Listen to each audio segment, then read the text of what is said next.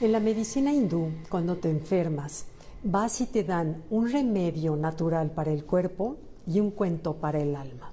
Si pensamos, Acapulco está ahorita enfermo del cuerpo y la gente y quienes disfrutamos de ese paraíso estamos enfermos del alma.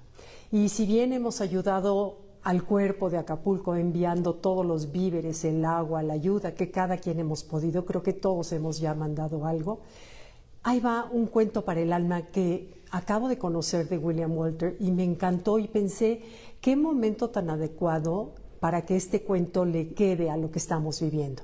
Ahí les va. Resulta que en el pueblo había dentro de la Plaza Mayor un reloj muy antiguo, enorme, era famoso el reloj porque por la exactitud siempre daba la hora. Y funcionaba a la perfección hasta que un día este reloj se detuvo extrañeza de todos porque era un reloj que nunca fallaba.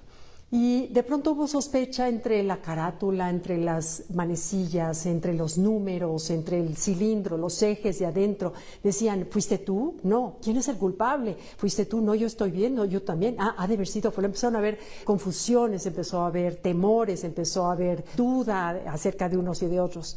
Y de pronto, a lo lejos, se oye la voz del péndulo que dice, soy yo todos los componentes del reloj voltearon a ver al péndulo y el péndulo dice, es que solo de pensar el número de veces que me lleva por minuto ir de aquí para allá y de allá para acá, me puse a hacer cuentas y me di cuenta que para un minuto tardo tantas veces, cinco minutos tantos, una hora tengo que hacerlo tan de izquierda a derecha, una hora. Imagínate ahora un día completo y luego un año. Son 47 millones de veces lo que yo tendría que ir de aquí para allá. Y ya nada más de pensarlo me agoté, me cansé y decidí parar.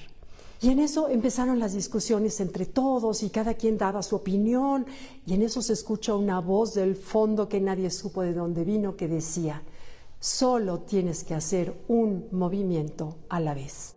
Un movimiento a la vez.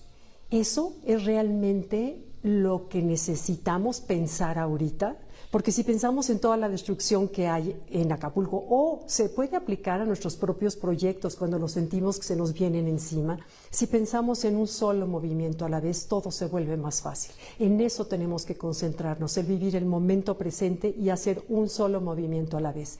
Así que, bueno, sepamos atravesar este momento difícil con actitud, con entrega, con ayuda, eso en la parte física del puerto pero también en la parte del alma. Transmitamos historias de esperanza, historias de los camiones y la ayuda que sí llega, de cómo la gente está poco a poco, irá poco a poco reconstruyendo Acapulco. Esa es la mejor medicina del alma que entre todos podemos dar, porque sabemos que los cuentos, las historias, las metáforas por siglos han sido mensajeros de temas de aprendizaje, de esperanza, y eso es lo que necesitamos ahorita todos. ¿Ok? Así que ahí va un cuento para el alma. Gracias. Bye.